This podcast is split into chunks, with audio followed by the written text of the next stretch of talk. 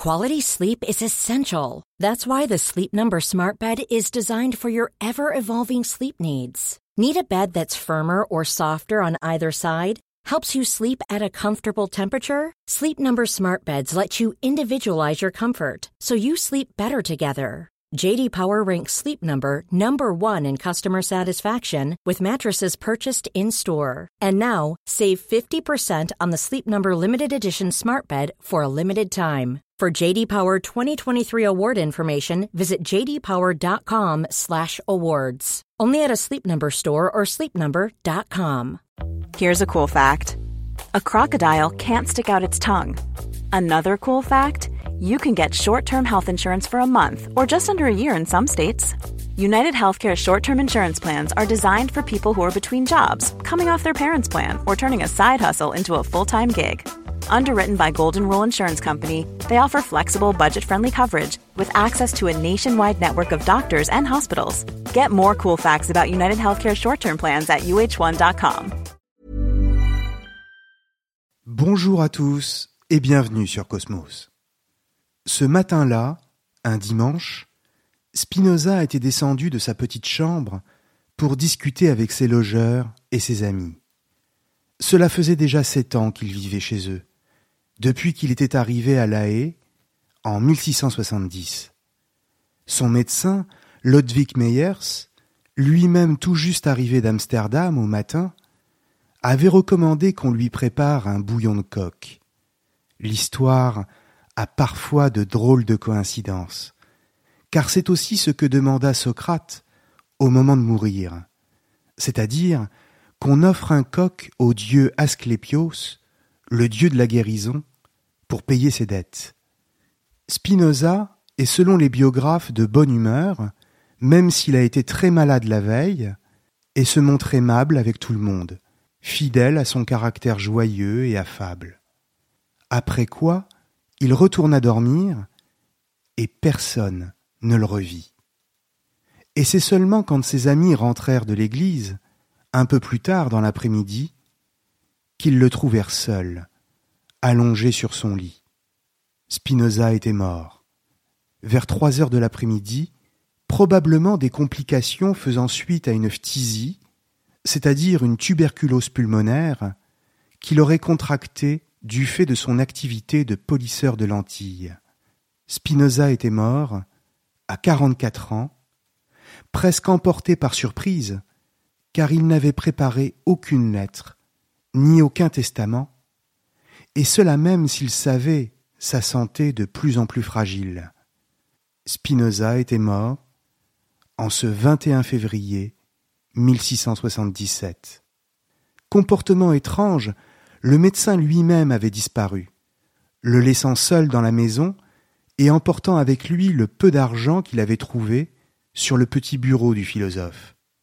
Celui-ci fut enterré quelques jours plus tard, le 25 février, et sa table de travail fut envoyée à Amsterdam avec plusieurs manuscrits inédits, dont l'éthique, le traité de la réforme de l'entendement, le traité politique et l'abrégé de grammaire hébraïque, c'est-à-dire l'essentiel de l'œuvre du philosophe. Tous ces textes furent édités la même année en néerlandais et en latin sous le titre Œuvre posthume. Et bien sûr, ils furent tous condamnés par les autorités civiles et religieuses dès 1679 et mis à l'index par l'Église. Alors, ils sont nombreux, ceux qui, en apprenant la nouvelle, se sont sentis soulagés de la disparition de Spinoza. Peut-être se sont-ils dit qu'au fond, à force de nier l'existence de Dieu, Spinoza avait été rattrapé par son Créateur. Peut-être même ont-ils senti un infâme frisson de soulagement à l'idée que plus jamais l'Europe ne reparlerait de lui. Car disons-le clairement, jamais un philosophe ne fut plus honni et plus détesté que lui. Simplement, face à tant de haine, il nous revient de nous demander qui était vraiment Spinoza. Quel genre d'homme était-il? C'est un problème d'importance, c'est-à-dire un problème biographique, car poser cette simple question nous met ensuite face à l'obligation logique d'en poser d'autres, à savoir y a-t-il une différence entre sa vie et son œuvre, ou encore pouvait-il être Spinoza, l'auteur de l'éthique, en vivant autrement? Répondre à ces questions, c'est enfin tenter de comprendre pourquoi Spinoza est considéré comme l'un des plus grands philosophes de l'histoire des idées, mais aussi à quelle urgence répondit son œuvre, et surtout pourquoi il a été l'un des hommes les plus haïs de l'histoire, peut-être même jusqu'à aujourd'hui, et dont l'œuvre a été qualifiée de mal pestilentiel les plus hautes sphères du Vatican. Pour tenter de comprendre la trajectoire de Spinoza, il nous faut remonter quelques 150 ans environ, avant sa naissance, et faire le voyage en Espagne. En 1492, très exactement, c'est-à-dire la même année que celle de la découverte de l'Amérique par Christophe Colomb. C'est l'année de la Reconquista, c'est-à-dire de la victoire définitive d'Isabelle de Castille sur les morts et de leur expulsion de la terre d'Espagne. Mais c'est aussi celle du décret de l'Alhambra, signé par la reine Isabelle. Le décret de l'Alhambra, c'est le texte par lequel la reine déclare qu'elle expulse tous les juifs d'Espagne, qui ne voudront pas se convertir au christianisme. Et bien que bon nombre de juifs espagnols choisissent de rester dans leur patrie, et donc de se convertir, la grande majorité d'entre eux décident au contraire de fuir vers le Portugal. C'est là que nous retrouvons la trace des plus anciens ancêtres de Spinoza, du moins ceux pour lesquels il existe des sources. Mais la terre du Portugal n'offre pas plus de confort aux familles juives que l'Espagne. Même après avoir été convertis, ceux qu'on appelle alors les conversos sont stigmatisés, pourchassés et torturés les autorités politiques et religieuses, sous la houlette de la Sainte Inquisition, les soupçonnent de continuer à pratiquer leur foi et d'avoir secrètement conservé leurs anciens rites. On les appelle les maranes, qualificatif extrêmement péjoratif qui vise à les assimiler à des porcs autant qu'à des traîtres. C'est pourquoi ils sont le plus souvent réduits à l'exil à travers l'Europe. C'est dans ce contexte que la République des Provinces unies des Pays-Bas fait rapidement figure de terre d'accueil pour de nombreux réfugiés juifs, car on y pratique la liberté politique et la tolérance religieuse. On a le droit de s'exprimer librement, de dire ce que l'on pense, et d'agir en conformité avec ses convictions. C'est un pays où le droit de chacun et respecté, à tel point d'ailleurs que le philosophe René Descartes en personne, déjà célèbre à travers tout le continent, juge bon d'aller s'y installer. Il y trouvera beaucoup plus de calme et de sérénité qu'en France, et y vivra quasiment les vingt dernières années de sa vie avant d'aller mourir en Suède en 1650. Le pays se pose en rival de la France, de l'Angleterre et de l'Espagne sur les plans politiques et stratégiques, et dispose d'un empire colonial important dont on n'a plus idée aujourd'hui, mais qui à l'époque lui ouvrait toutes les voies maritimes de la planète. C'est pourquoi c'est aussi une puissance économique prospère, où l'on associe volontiers l'enrichissement personnel, le développement des techniques et des arts, ou encore l'ostentation et le luxe, à des marques de bienveillance divine. Pedro Isaac Espinosa, le grand-père du philosophe, transitera quelque temps par la France, notamment par Nantes, avec sa petite famille, avant d'arriver à Amsterdam, où il s'installera définitivement au début du XVIIe siècle. Les Espinosa sont donc une famille d'émigrés juifs séfarades, d'origine portugaise et espagnole, qui vont trouver à Amsterdam à la fois la liberté de culte, d'opinion et de commerce. Michael, le père du philosophe, va se marier trois fois et prospérer dans l'import-export et le commerce de produits en provenance du sud de l'Europe. Le petit Bento, de son nom portugais, appelé également Baruch de Spinoza, naîtra donc en 1632 dans un quartier du centre d'Amsterdam, situé non loin de l'atelier du peintre Rembrandt. Il perd sa mère à l'âge de six ans et sera élevé par Esther, la dernière femme de son père. Son enfance n'est pas marquée par la pauvreté, contrairement à une légende tenace, et elle est même plutôt confortable. Il fréquente la communauté juive Talmud Torah et se distingue très vite à l'école de la synagogue par une intelligence vive et précise qui met souvent ses professeurs en défaut par les questions qu'il pose, lesquelles sont toujours à la fois justifiées et embarrassantes, et donc en ce sens vraiment intelligentes. Ce qui l'intéresse dès le plus jeune âge, c'est de comprendre et donc de remettre en question ce qu'on lui présente comme des vérités indiscutables, notamment en ce qui concerne la toute-puissance de Dieu. Sa soif de connaissance, qui devrait être appréciée par n'importe quel professeur, ne tarde pourtant pas à éveiller la susceptibilité de ses maîtres, qui y voient le défi d'un petit orgueilleux, qui se prépare lentement à l'impiété, ainsi qu'à une attitude irrespectueuse envers les anciens, si on le laisse continuer dans cette voie. C'est d'ailleurs à cette époque, en 1640, Spinoza a huit ans, que la communauté juive d'Amsterdam fait subir un terrible châtiment ainsi qu'une humiliation à un philosophe dévoyé, Uriel d'Acosta, qu'on accuse d'avoir renié la foi révélée et d'avoir contesté l'immortalité de l'âme. On ne sait pas si Spinoza est présent quand on inflige trente-neuf coups de fouet à Uriel d'Acosta.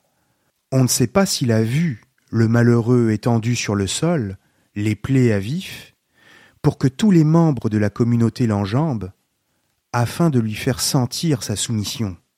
Mais on sait que cette histoire va avoir un terrible effet sur lui ensuite, quand il s'agira de développer sa propre pensée, car il va faire sienne l'essentiel des idées de D'Acosta, et il s'en souviendra quand il s'agira de se montrer prudent.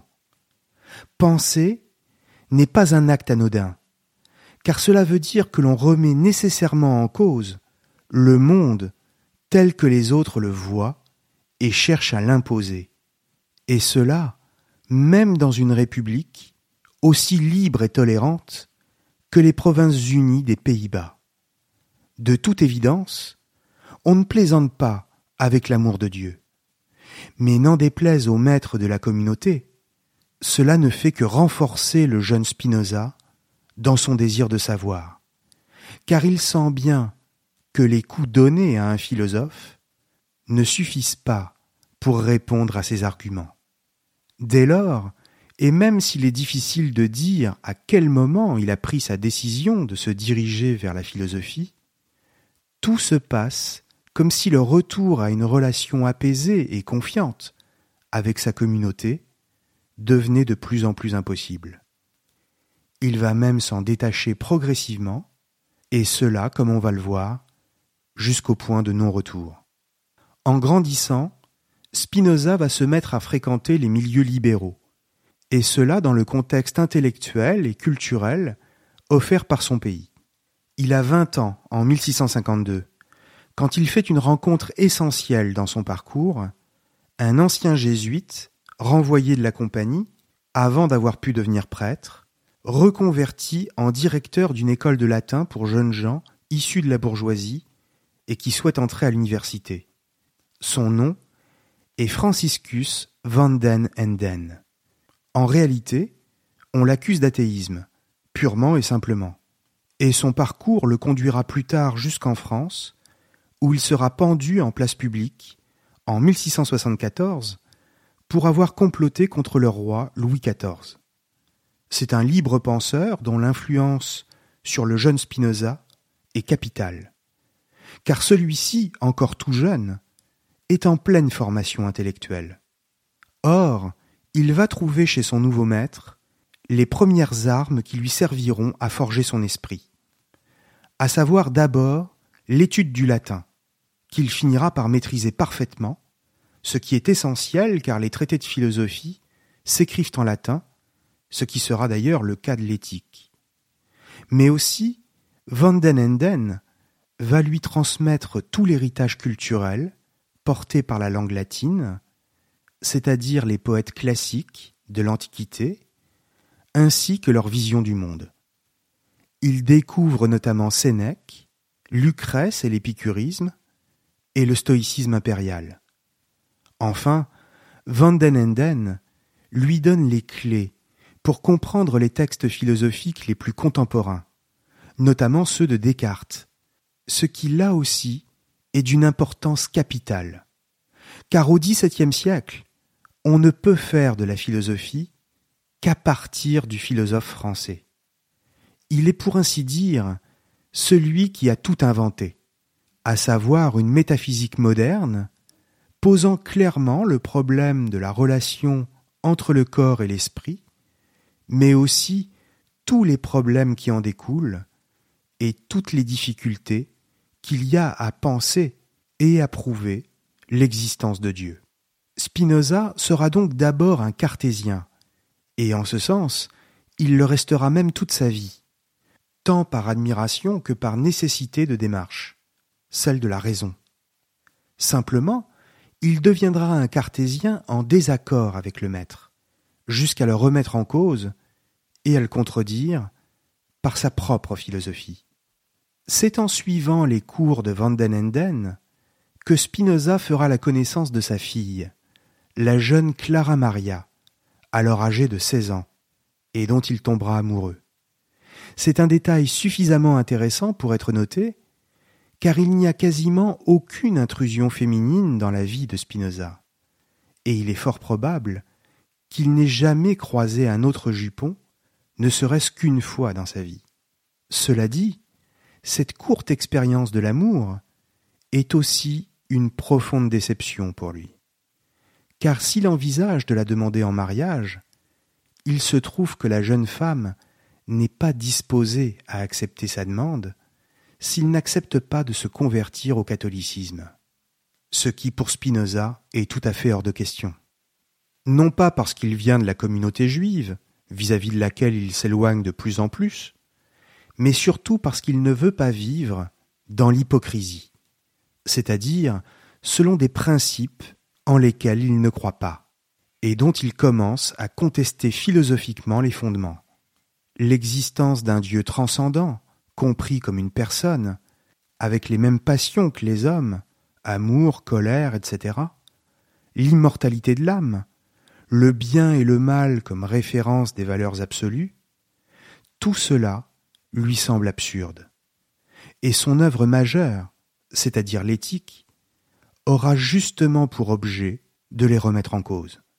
Alors, quand il voit que la belle Clara Maria manifeste de l'inclination pour un rival, lequel lui offre un collier de perles, et qu'elle accepte, Spinoza dit éprouver du dégoût, et décide de partir. Simplement, au cours de toutes ces années passé chez Van den Enden, Spinoza est passé de l'adolescence à l'âge adulte. Il n'est pas encore le philosophe que nous connaissons, mais il est devenu un jeune homme doué d'une remarquable culture. Il possède les grands enjeux de la philosophie de son temps, et sur lesquels il va pouvoir intervenir à partir du moment où il aura travaillé à la mise en forme de ses propres réponses et surtout, il a d'ores et déjà défini l'essentiel de ses préoccupations philosophiques, ce qui va l'occuper toute sa vie, à savoir se mettre en quête d'un bien véritable, qui ne soit pas soumis aux biens passagers comme la gloire ou la richesse. D'une certaine manière, il sait qu'il est en train de devenir philosophe, il le constate, et il déclare qu'il veut partir en quête d'un bien qui le remplisse de satisfaction et qu'il ne pourrait pas perdre, quelles que soient les circonstances. Et cette chose qu'il veut et qu'on ne pourrait lui prendre, qui serait suffisante à elle seule pour remplir sa vie, mieux que ne saurait le faire les biens matériels, la renommée, ou encore l'amour d'une jeune fille, cette chose, c'est la joie.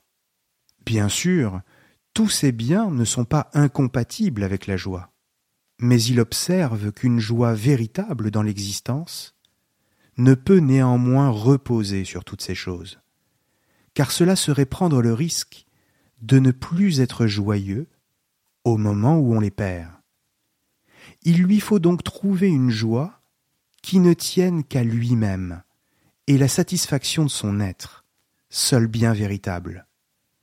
C'est en ces termes qu'il écrit dans l'introduction de son livre Traité de la réforme de l'entendement, petit texte qu'il ne finira d'ailleurs jamais, et c'est bien dommage, que la joie est l'objet de sa quête.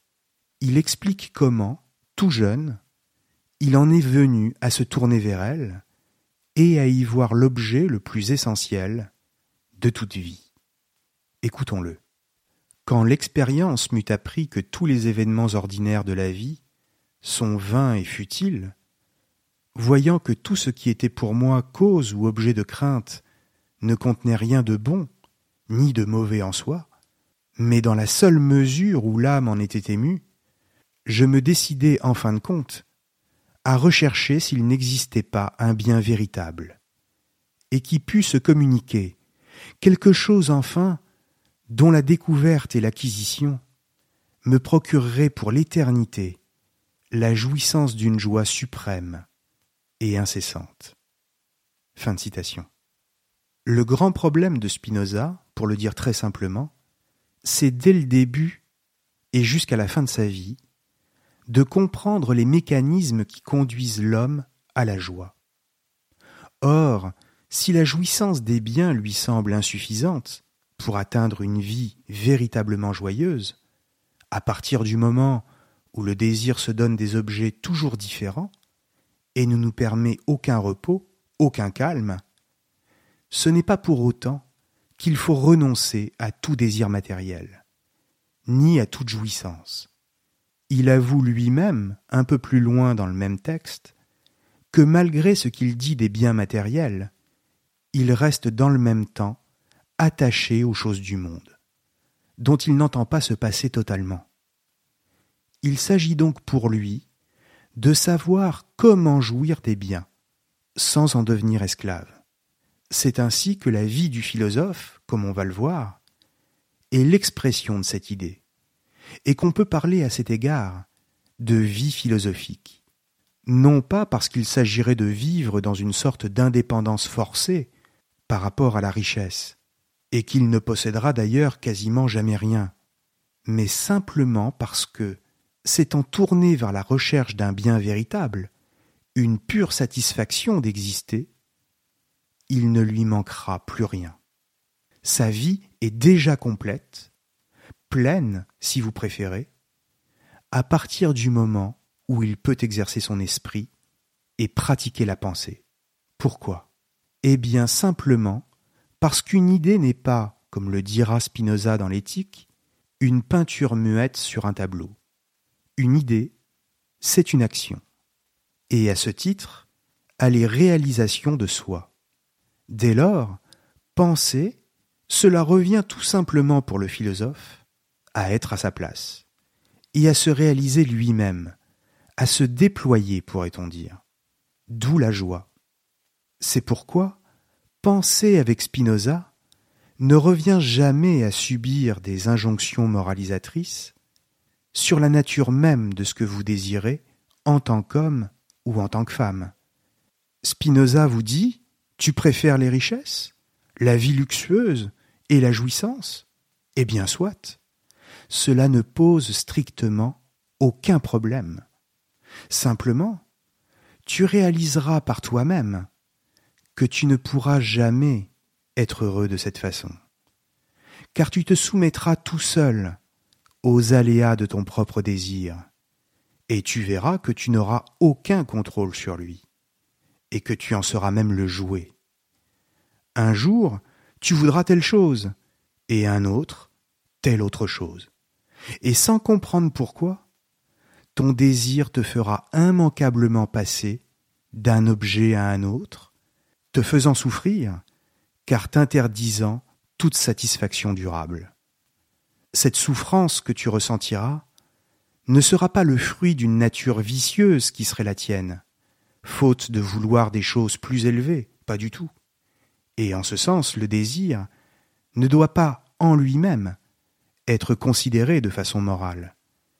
Mais c'est simplement que tu te trompes sur l'objet que tu attaches à ton désir. Ce n'est pas un problème moral, mais un problème de compréhension. Et si tu souffres, c'est parce qu'il te faut apprendre non pas à maîtriser le désir, comme le voudraient les moralistes, ce qui est impossible, mais plutôt à saisir son fonctionnement. Comprendre comment le désir fonctionne en toi, comme en tout homme, c'est d'une manière plus large comprendre le fonctionnement de la nature elle-même, dont tu n'es qu'une modalité. Et cette compréhension est non seulement capitale pour ne pas être le jouet de toutes les chimères moralisantes, des fanatiques notamment, mais c'est surtout l'acte fondateur de toute joie véritable dans ta vie. Parce que dès lors que tu comprends comment le désir te travaille, alors tu n'as plus à t'y soumettre tu ne lui opposes plus aucune résistance, parce que c'est justement la résistance qu'on oppose à un désir qui nous fait souffrir. Mais c'est simplement que le désir de tel ou tel objet inutile cesse en toi et s'oriente vers quelque chose d'autre, mais cette fois de plus utile. Il s'agit donc d'une liberté, permise par la compréhension rationnelle, géométrique même, du désir, et qui se définit comme une joie. La joie est une puissance. Comprenons une puissance d'agir. C'est un moteur qui vous met en mouvement. Et de fait, être joyeux, c'est avoir la capacité d'agir et d'entreprendre toute chose qui vous semblait jusque-là impossible. En un mot, c'est le bien dont il explique dans le texte que j'ai cité tout à l'heure, comment il est parti en quête, et cela aux alentours de ses vingt ans. Bref, c'est dans ces années, celles de l'enseignement qu'il reçoit chez son maître et ami van der Lenden, que tout commence à se mettre en place, et que la figure du philosophe se dessine progressivement. On comprend pourquoi, arrivé à l'âge de vingt-quatre ans, en 1656, Spinoza en vient à un point de non-retour, et qu'il va devoir mettre un terme définitif à ses anciennes attaches. En quelques mois, Spinoza a perdu l'essentiel de sa famille, dont les membres sont presque tous morts les uns après les autres, ne lui laissant que sa sœur Rebecca. La mort de son père lui a laissé la charge de l'entreprise familiale, mais les dettes accumulées au fil des années ne lui offrent aucun espoir pour la sauver. Sans compter qu'il ne se sent pas vraiment une âme de gestionnaire. Enfin, la congrégation Talmud Torah ne cesse de l'attaquer pour athéisme et lance la même année un RM contre lui, c'est-à-dire, pour le dire simplement, une procédure d'excommunication qu'il accueille d'ailleurs avec une certaine distance parce qu'elle lui offre l'occasion de clarifier les choses. En réalité, ces mêmes autorités religieuses lui auraient proposé une rente annuelle de mille florins pour cesser toute activité philosophique et ne pas faire de vagues. Mais Spinoza n'est pas homme à se laisser corrompre. Il décide donc de décliner, tout en sachant que l'affaire n'en restera pas là. Un de ses amis, le peintre Van der rapporte même qu'il aurait été victime, à la même époque, d'une tentative d'assassinat. Un inconnu se serait approché de lui dans la rue et lui aurait asséné un coup de poignard, déchirant son manteau. c'est une attaque sans conséquence pour sa santé, mais tout de même un sérieux avertissement qui le conduira à garder ce manteau déchiré par devers lui jusqu'à la fin de ses jours, pour ne pas oublier les risques que lui fait courir l'activité philosophique. Être philosophe n'est pas sans danger. Il le savait depuis le châtiment d'Uriel d'Acosta. Mais il prend conscience qu'il va devoir redoubler de prudence pour sa propre sécurité. C'est pourquoi il adopte également la devise latine caote, qui signifie littéralement sois prudent, et qu'il fait figurer sur son sceau, sous une rose, symbole de secret, et avec ses initiales BDS, pour Baruch de Spinoza. Spinoza est un homme du secret, non pas de l'intrigue, mais de la prudence pour sa vie et celle de ses amis. Et cette année 1656 marque un tournant, avec le RM prononcé contre lui le 27 juillet très exactement, dans la synagogue d'Amsterdam, et dont pour bien saisir toute la violence, je vais vous lire le contenu, car il est parvenu jusqu'à nous, et nous le connaissons mot pour mot.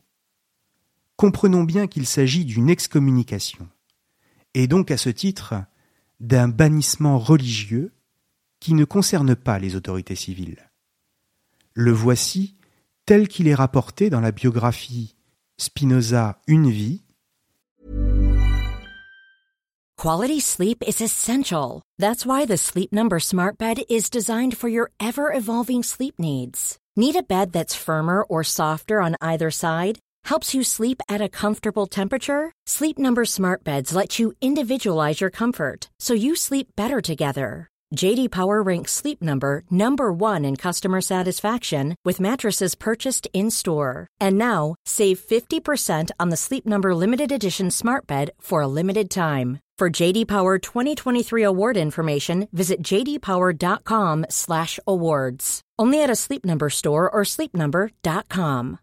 One size fits all seems like a good idea for clothes until you try them on. Same goes for healthcare. That's why United Healthcare offers flexible, budget-friendly coverage for medical, vision, dental, and more. Learn more at uh1.com. Millions of people have lost weight with personalized plans from Noom, like Evan, who can't stand salads and still lost 50 pounds. Salads generally for most people are the easy button, right? For me, that wasn't an option. I never really was a salad guy. That's just not who I am. But Noom worked for me. Get your personalized plan today at Noom.com. Real Noom user compensated to provide their story. In four weeks, the typical Noom user can expect to lose one to two pounds per week. Individual results may vary. Everyone knows therapy is great for solving problems, but getting therapy has its own problems too, like finding the right therapist, fitting into their schedule, and of course, the cost. Well, BetterHelp can solve those problems. It's totally online and built around your schedule. It's surprisingly affordable too. Connect with a credentialed therapist by phone, video, or online chat, all from the comfort of your home. Visit betterhelp.com to learn more and save 10% on your first month. That's BetterHelp, H E L P. De l'historien de la philosophie Stephen Nadler, laquelle fait aujourd'hui autorité. Les seigneuresses du Mahamad vous font savoir qu'ayant eu connaissance depuis quelque temps des mauvaises opinions et de la conduite de Baruch de Spinoza, ils s'efforcèrent par différents moyens et promesses de le détourner de sa mauvaise voie. Ne pouvant porter remède à cela, recevant par contre chaque jour de plus amples informations sur les horribles hérésies qu'il pratiquait et enseignait, et sur les actes monstrueux qu'il commettait et ayant en cela de nombreux témoins dignes de foi, qui déposèrent surtout en présence du dit Espinosa, qui a été reconnu coupable. Tout cela ayant été examiné, en présence de messieurs les rabbins, ils décidèrent, avec leur consentement, que le dit Espinosa serait exclu et écarté de la nation d'Israël, à la suite du RM, que nous prononçons maintenant en ces termes. À l'aide du jugement des saints et des anges, nous excluons, chassons, maudissons et exécrons Baruch de Spinoza, avec le consentement de toute la sainte communauté, en présence de nos saints livres et des 613 commandements qui y sont enfermés. Nous formulons ce RM, comme Josué le formula à l'encontre de Jéricho. Nous le maudissons, comme Élie maudit les enfants, et avec toutes les malédictions que l'on trouve dans la loi. Qu'il soit maudit le jour, qu'il soit maudit la nuit, qu'il soit maudit pendant son sommeil et pendant qu'il veille, qu'il soit maudit à son entrée et qu'il soit maudit à sa sortie. Veuille l'Éternel ne jamais lui pardonner. Veuille l'Éternel allumer contre cet homme toute sa colère et déverser sur lui tous les mots mentionnés dans le livre de la loi. Que son nom soit effacé dans ce monde et à tout jamais, et qu'il plaise à Dieu de le séparer de toutes les tribus d'Israël, l'affligeant de toutes les malédictions que contient la loi. Et vous qui restez attachés à l'Éternel, votre Dieu, qu'il vous conserve en vie. Fin citation.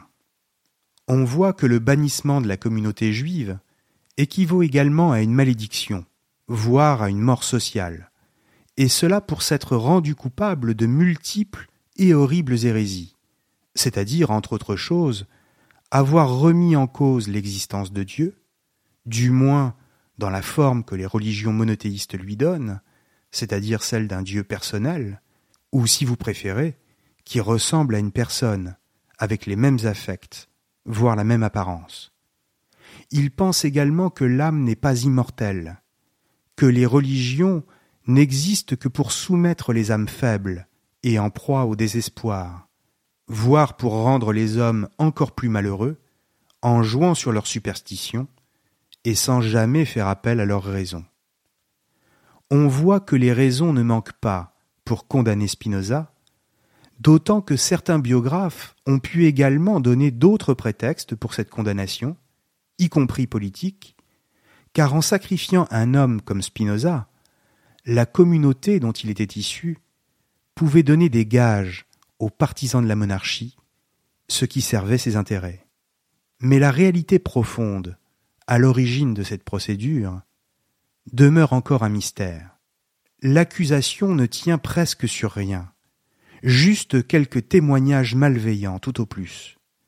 La réalité, c'est qu'à cette époque, Spinoza n'a encore rien publié, et s'il est mis ainsi en accusation, c'est parce que penser représente déjà, en tant que tel, une activité subversive. Mais alors que le philosophe est normalement condamné à quitter Amsterdam, il va y demeurer néanmoins, attisant toujours plus la haine des religieux à son égard. Ce n'est qu'en 1660, soit quatre ans après sa condamnation, qu'il finira par quitter la ville pour aller s'installer à Ringsburg, non loin de l'université de Leyde, où il va prendre des cours et se rapprocher de plusieurs groupes de réflexion philosophique dont il partage les idées libérales. Il s'y forge de solides amitiés et constitue rapidement autour de lui un véritable cercle favorable à son travail et qui voit en lui un penseur majeur pour la définition et la promotion des idées de liberté et de laïcité. Certains spécialistes de Spinoza et de la pensée du XVIIe siècle, notamment Maxime Reveré, dans son livre très intéressant Le clan Spinoza, considèrent aujourd'hui que ce sont ces échanges qui sont au cœur de la pensée du philosophe et qui lui auraient permis d'écrire son éthique notamment. Sans ces collaborations avec des personnes aussi compétentes, et dont la seule intention était de promouvoir la raison humaine de façon parfaitement désintéressée, peut-être Spinoza ne serait pas parvenu à produire une œuvre aussi importante. Ces cercles et ces réseaux sont donc au cœur du processus de réflexion du philosophe, et sa pensée se nourrit de celle de ses amis, dont les liens intellectuels sont autant de liens affectifs. Certains, comme Simon de Vries, Jan Rieverts, Peter Bolling, pour ne citer qu'eux, mais ils sont en réalité bien plus nombreux, sont la véritable famille de Spinoza, et ce sont eux qui s'occuperont de faire publier son œuvre et de la diffuser après sa mort. Ils organisent des réunions de travail, réfléchissent de leur côté à certains points essentiels de la doctrine, traduisent ses premiers textes en néerlandais, ou encore établissent des argumentaires contre les idées de Descartes dont ils sont de fins connaisseurs. Bref, nous sommes ici, avec les amis de Spinoza, au centre d'une bataille intellectuelle européenne dont l'enjeu n'est pas moins que de définir la modernité. Certains d'entre eux seront d'ailleurs arrêtés et finiront en prison. Ensemble, ils pensent non seulement les moyens de parvenir à la compréhension rationnelle de la nature, et donc de se délivrer des fables et des superstitions, mais aussi les modalités d'un contrat social et politique qui permettrait l'apparition d'un État éclairé et bienveillant, faisant de la liberté d'expression la garantie la plus haute de sa propre stabilité. Enfin, il est plus globalement encore question de définir le réel de façon mathématique et donc de sortir la définition de l'homme hors de la sphère de la religion, et même la définition de Dieu conçue comme la nature elle-même. L'organisation générale de l'œuvre de Spinoza, et notamment de l'éthique, sera conçue de manière mathématique et géométrique, et cela malgré tous les reproches qu'on a pu lui adresser à cet égard. Comprenons que l'éthique, notamment, c'est un ensemble de définitions, d'axiomes, c'est-à-dire de postulats qu'il serait trop long pour Spinoza de tenter de démontrer et qu'on doit donc accepter tel quel pour la démonstration, de propositions, de scolies, d'appendices, etc. C'est pourquoi c'est une lecture compliquée et qui ne se présente pas exactement à la manière classique de la rhétorique. Mais alors, pourquoi Spinoza fait-il cela? Ne passons pas à côté de ce problème, car s'il n'est pas question pour nous, ici, de parler de la doctrine elle-même, ce point est tout de même fondamental. Pourquoi Spinoza veut-il géométriser le réel, à commencer par Dieu, c'est-à-dire la nature, et ensuite l'homme, c'est-à-dire ce champ de force dominé par des affects Eh bien simplement parce qu'en géométrisant la nature, c'est-à-dire en montrant la logique impersonnelle à l'œuvre dans les affects que chacun ressent en lui-même, comme le désir, la joie, la tristesse, la peur, la colère et ainsi de suite, il donne à son raisonnement la force d'une démonstration universelle et donc implacable. Les affects ne sont pas sans raison. Au contraire, ils répondent à des mécanismes qui sont ceux de la nature et que l'on peut comprendre rationnellement afin de ne plus en souffrir. Tout ce qui se produit en nous et plus largement dans la nature est donc le résultat d'un processus rationnel que l'on peut donner à voir à la manière de la géométrie. Tout est là. Il donne la nature à voir comme une mécanique, c'est-à-dire comme un ensemble de phénomènes qui n'a rien à voir ni avec la morale, ni avec le sacré. C'est le principe de raison qui est au cœur de toute la démarche. Bref, on voit à quel point l'entreprise est ambitieuse, tant sur le plan de la liberté personnelle, conquise par rapport aux affects individuels, que sur celui des institutions politiques qui en découlent. Et on comprend également pourquoi cette réflexion nous concerne directement encore aujourd'hui sur les deux plans. Enfin, on saisit pourquoi cette pensée est éminemment dangereuse au XVIIe siècle. Cette période des années 1660 jusqu'aux années 1670 est celle où Spinoza écrit le plus. Il se lance notamment dans la rédaction de l'éthique, mais l'interrompt en 1665 pour se consacrer jusqu'en 1670 à celle du traité théologico-politique dont l'urgence ne souffre à ses yeux aucun délai, puisqu'il s'agit de critiquer la superstition, de faire une analyse historique de la Bible et de séparer la philosophie de la théologie. C'est à cette époque également que son mode de vie s'affirme indépendamment de tout superflu. Il mène une vie sobre qui fait l'admiration de ses proches, sans pourtant renoncer à toute forme de plaisir. Il affectionne les conversations avec ses amis, et montre son caractère ouvert et aimable, toujours disposé à échanger des idées, à argumenter, tout en restant à l'écoute. C'est un Spinoza de la maturité, dont la puissance de l'esprit transparaît à travers sa manière de conduire sa vie. Il a des affects qui le traversent, et le travaille, comme tout homme, mais il sait comment les mettre à distance et les apaiser. En ce sens, il exerce ses idées et pratique la joie. Il donne en tout point l'image d'un ami loyal que l'on a plaisir à retrouver pour échanger des idées, et qui, d'un tempérament solide, sait se montrer de bons conseils. Il mène sa vie pour faire triompher ses idées, dans le désintéressement le plus total, et même si certains lui proposent parfois de fortes sommes d'argent pour l'aider, il refuse, préférant garder son indépendance, qu'il considère comme un privilège. C'est notamment le cas, à deux reprises, quand en 1673, un prince lui propose une chaire de philosophie à l'université de Heidelberg, en Allemagne. Et surtout, quand la même année, c'est le prince de Condé en personne, grand général mais aussi intellectuel fin et brillant, cousin de Louis XIV de son État, qui lui propose de s'installer en France et lui fait cadeau d'une pension, qu'il refuse également. Pourquoi?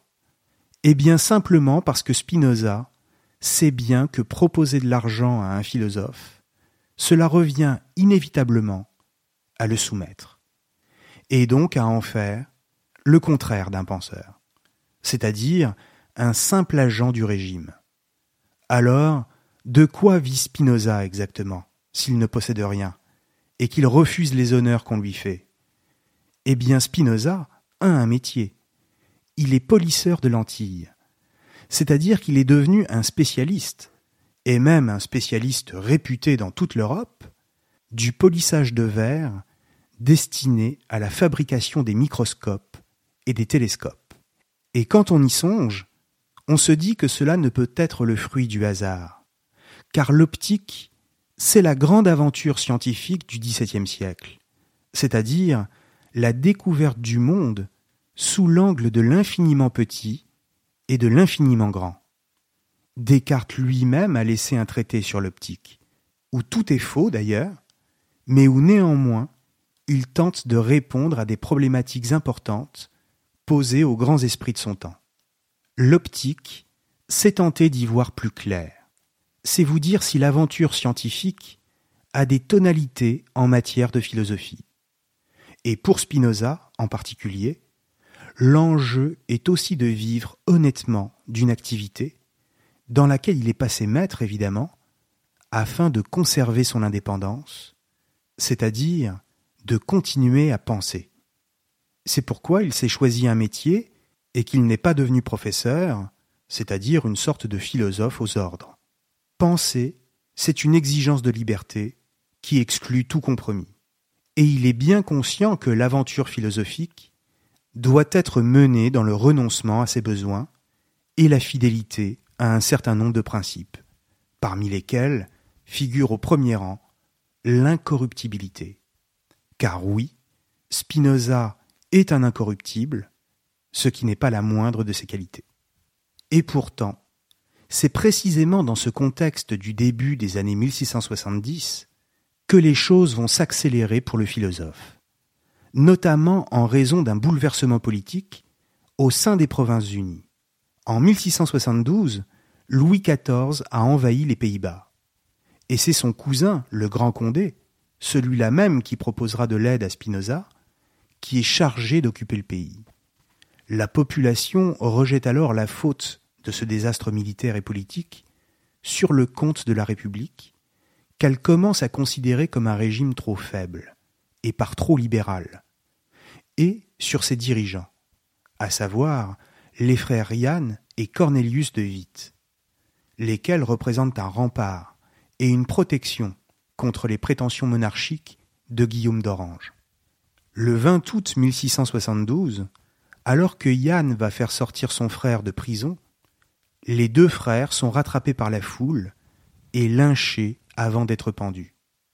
Cet acte ignoble, ce déchaînement de haine, affreux et injustifiable, va signer l'arrivée d'une monarchie déguisée et l'affaiblissement des libertés publiques, ce qui, bien entendu, met Spinoza dans un état de colère qu'il n'avait jamais connu auparavant. Le philosophe Leibniz, qui avait rendu visite à Spinoza à la même époque, rapporte dans une lettre que Spinoza aurait voulu sortir de nuit pour placarder des affiches sur les murs de La Haye, où il est venu s'installer depuis 1670. Placarder des affiches avec ces mots Ultime barbarie pour dénoncer ce double meurtre. Leibniz explique que les logeurs de Spinoza l'en auraient empêché au dernier moment pour des raisons de sécurité. En clair, ce à quoi le philosophe assiste, impuissant, c'est le retour implacable de la tyrannie, dans laquelle le peuple tout entier se précipite, en l'accompagnant au passage du déchaînement irraisonné de ses affects de haine. Il en frémit, car il voit s'obscurcir d'un coup le ciel de la raison et de la concorde permise par la pensée. C'est d'ailleurs la même année, 1672, qu'il met enfin un terme à son chef-d'œuvre, L'éthique, dont il avait reporté la rédaction quelques années plus tôt, comme je le disais tout à l'heure, mais qu'il préfère ne pas publier, vu le climat de haine que lui-même inspire toujours davantage, et auquel vient maintenant s'ajouter celui du pays en général. La prudence, toujours la prudence, est plus que jamais une nécessité. Les temps ne sont pas encore venus pour permettre à une œuvre aussi novatrice de s'imposer, et à la liberté de rayonner autant dans les esprits que dans les États. Dans le même temps, il entretient une correspondance relativement abondante avec bon nombre de savants à travers l'Europe, mais aussi avec des personnages plus obscurs, avec lesquels il ne rechigne pas à échanger, et cela malgré les insultes, tout en répondant toujours avec calme, et même avec politesse. C'est ainsi, par exemple, qu'il reçoit les lettres d'un ancien ami, un jeune étudiant du nom d'Albert Burg, qui avait jadis été un admirateur, mais qui s'est depuis converti au christianisme en se laissant aller aux idées les plus radicales. Sa prose est la démonstration de la haine que Spinoza inspire à des esprits qui ont progressivement renoncé à la raison, et dont je vais lire ici un passage, issu de la lettre numéro 67, mais qui n'est pas unique en son genre, et que l'on peut retrouver dans le volume consacré à la correspondance du philosophe chez Garnier Flammarion. Burg écrit Misérable petit homme, infâme ver de terre, pire encore, poussière, viande à lombric, désires-tu te placer toi-même par un innommable blasphème au-dessus de la sagesse incarnée et infinie de notre Père éternel?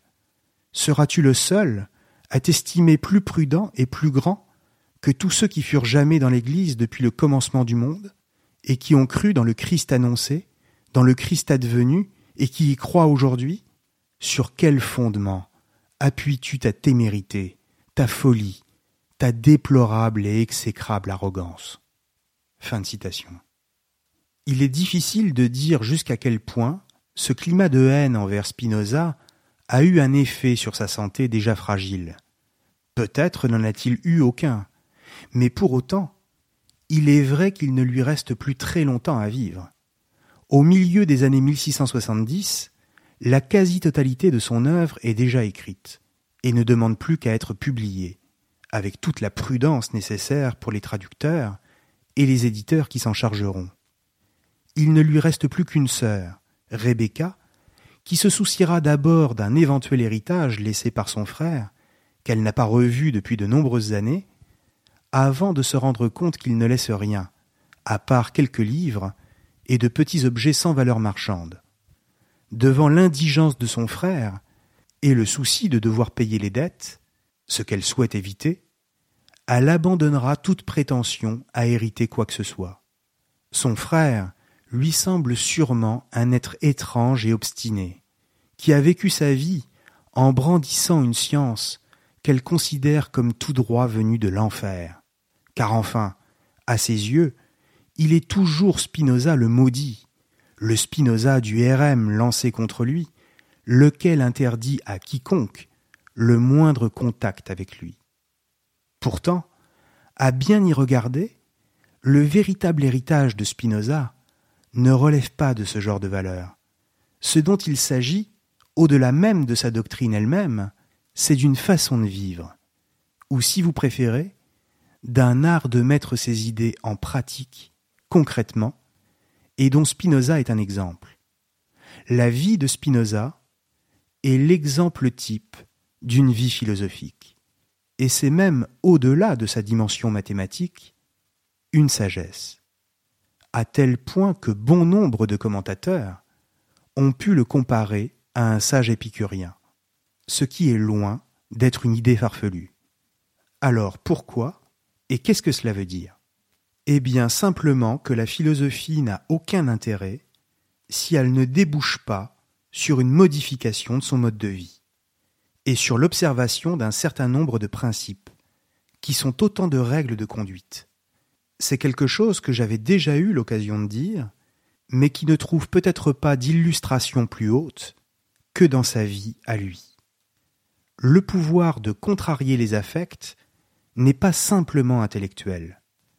La puissance de la joie, au sens de Spinoza, c'est de rayonner par la compréhension qu'on a de la nature en nous, c'est-à-dire de nos affects, et de notre capacité à les mettre à distance, et donc à les relativiser.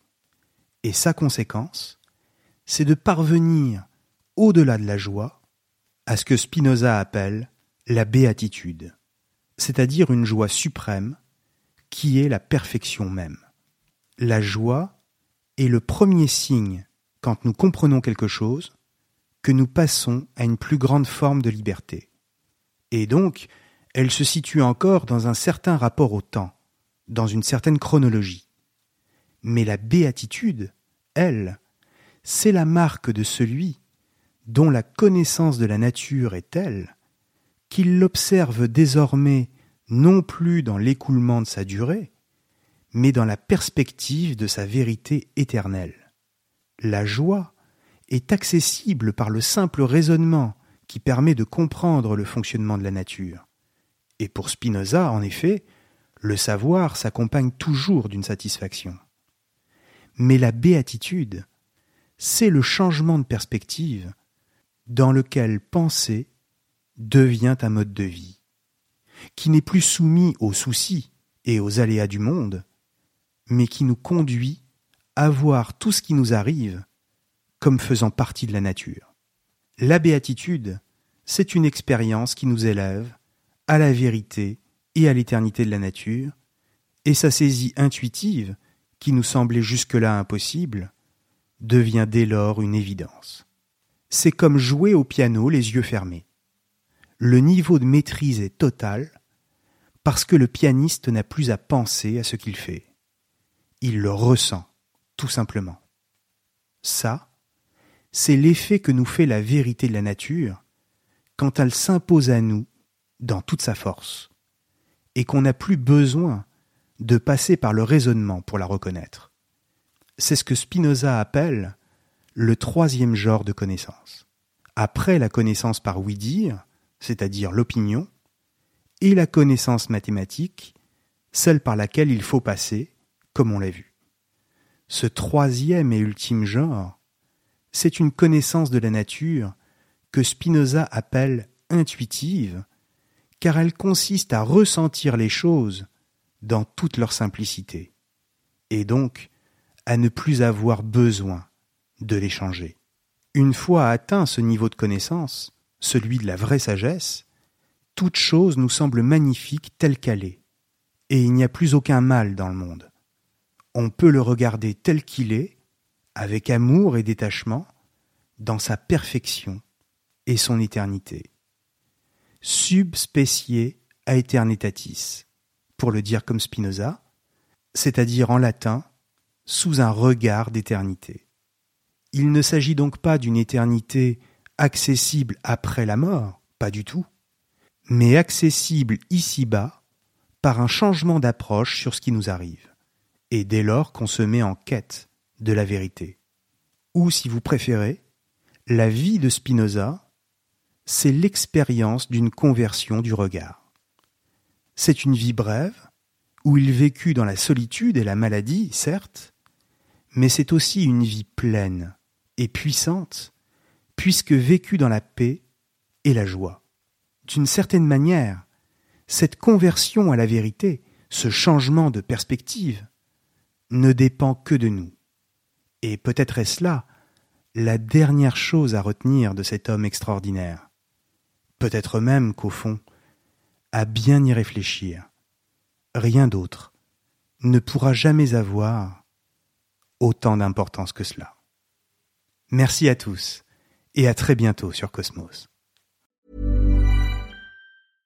Imagine the softest sheets you've ever felt. Now imagine them getting even softer over time. That's what you'll feel with Bowl and Branch's organic cotton sheets. In a recent customer survey, 96% replied that Bowl and Branch sheets get softer with every wash. Start getting your best night's sleep in these sheets that get softer and softer for years to come. Try their sheets with a 30-night guarantee. Plus, get 15% off your first order at bowlandbranch.com. Code BUTTERY. Exclusions apply. See site for details. Mom deserves the best, and there's no better place to shop for Mother's Day than Whole Foods Market. They're your destination for unbeatable savings, from premium gifts to show-stopping flowers and irresistible desserts. Start by saving 33% with Prime on all body care and candles. Then get a 15-stem bunch of tulips for just $9.99 each with Prime. Round out Mom's menu with festive rosé, irresistible berry chantilly cake, and more special treats. Come celebrate Mother's Day at Whole Foods Market. When you make decisions for your company, you look for the no-brainers. If you have a lot of mailing to do, stamps.com is the ultimate no-brainer. Use the stamps.com mobile app to mail everything you need to keep your business running with up to 89% off USPS and UPS. Make the same no-brainer decision as over 1 million other businesses with stamps.com. Use code PROGRAM for a special offer. That's stamps.com, code PROGRAM.